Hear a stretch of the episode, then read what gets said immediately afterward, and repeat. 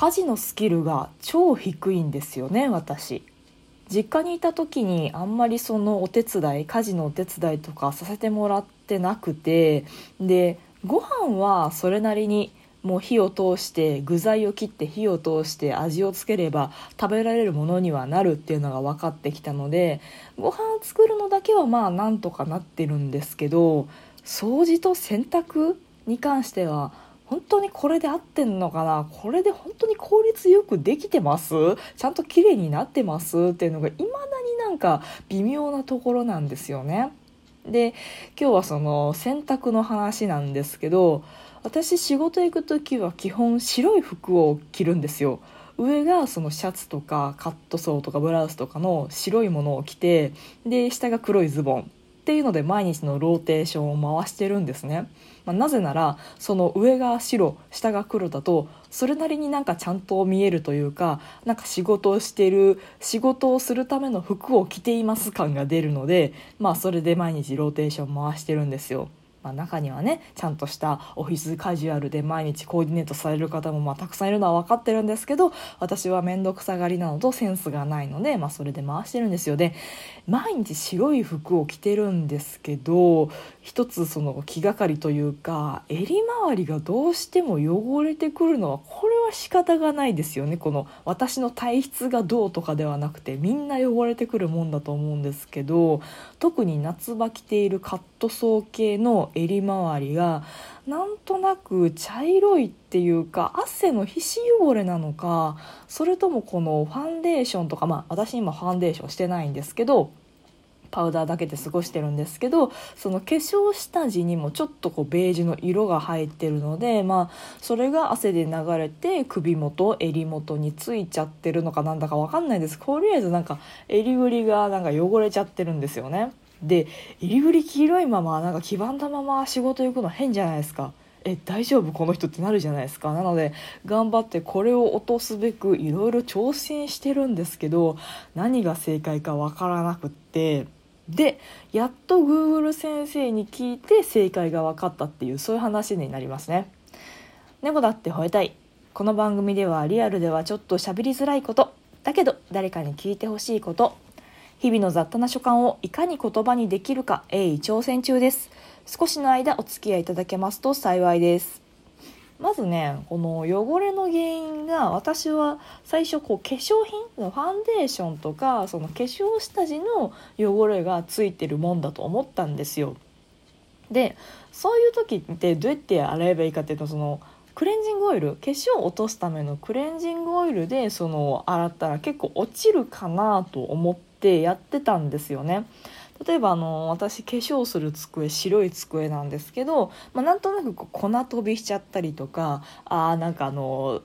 アイライナーついちゃった黒くなっちゃったとかたまにやっちゃうんですけどそういう時ってティッシュにクレンジングオイル染み込ませてビャーって拭いたら、まあ、もちろん化粧落としの薬剤というかオイルなので化粧品で汚れた白いものとかは綺麗に消えるんですよ。取れるんですよ。なので服も一緒だろうと。ファンデーションなんだから。化粧下地の色だとしたら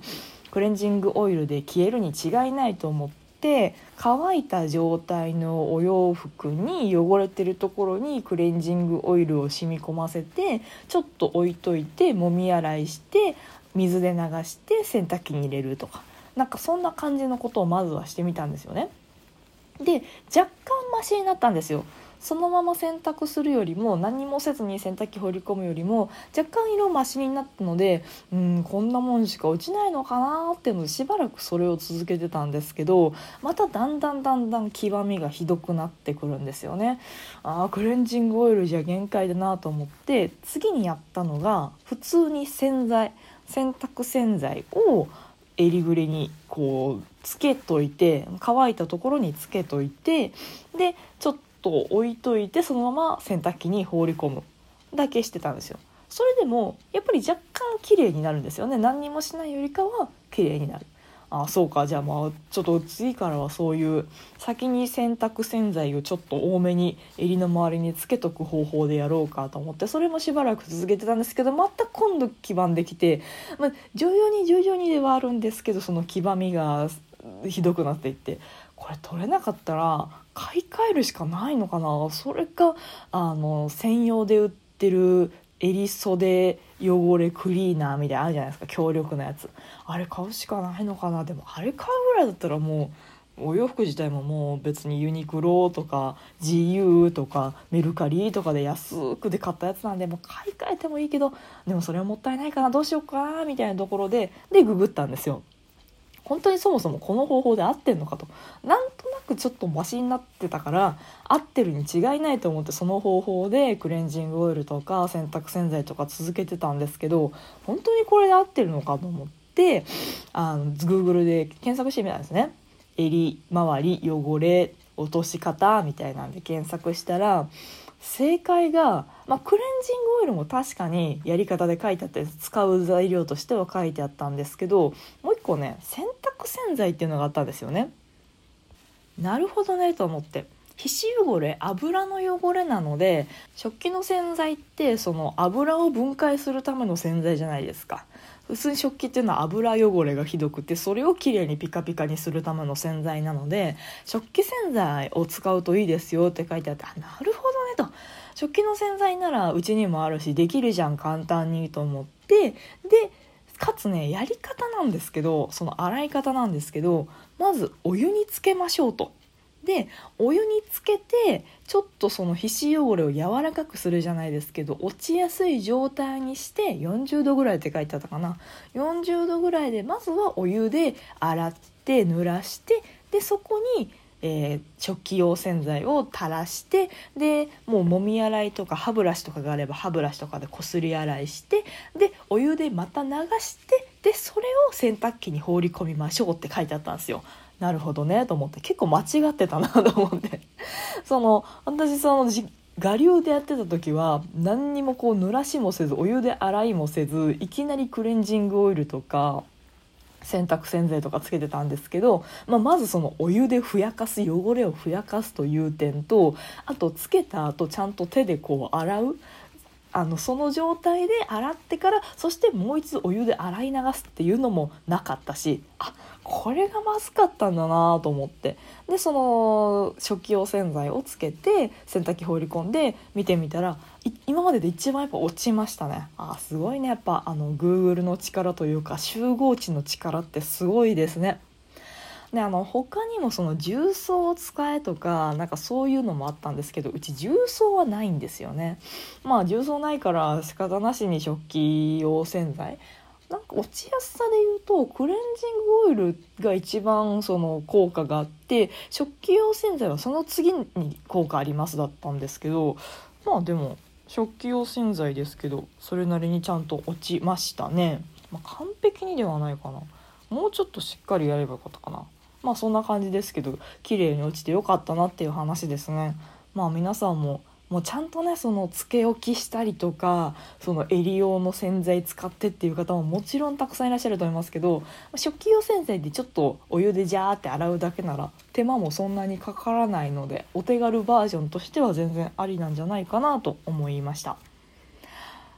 洗濯なんですけどその洗濯機ドラム式になんか謎の憧れありませんか、まあ、私一人暮らしなので別にそのわざわざ高い高いドラム式の洗濯機買う必要もないんですけどででもなんとなく憧れがあるので調べてたんですよ。高いっすね。10万円超えとか普通にするしあと乾燥の機能がドラム式洗濯機の肝なんですよね。ドラム式洗濯機の何が一番すげえかって乾燥機能ですって書いてあってあと節水？なんかすごい少ない水で叩き洗いをしてそれで汚れが取れます。だからそんなこうジャバジャバ今の縦型のやつみたいにお水ジャバジャバ使って洗うわけじゃないので洗浄力は若干落ちますみたいなことが書いてあったんですよね。まあ、そのあの運動部活動に入ってる学生とかではないので泥汚れが激しいとか全然ないのでその点において洗浄力の点においてはドラム式洗濯機でも全然いいんですけどじゃあ乾燥機能使いますかっていうともちろんあれば便利だしあれば使うと思うんですけど、まあ、今の洗濯機がすげえ型落ちしても叩き売られてた何万円ぐらい？3万3万円ぐらいですね。めちゃめちゃ安い洗濯機なんですよ。でなんか全然脱水もしてくれなくておしゃれ着洗いとかするとねあのもう絞れるぐらいべちょべちょで洗濯物が出てくるんですよ。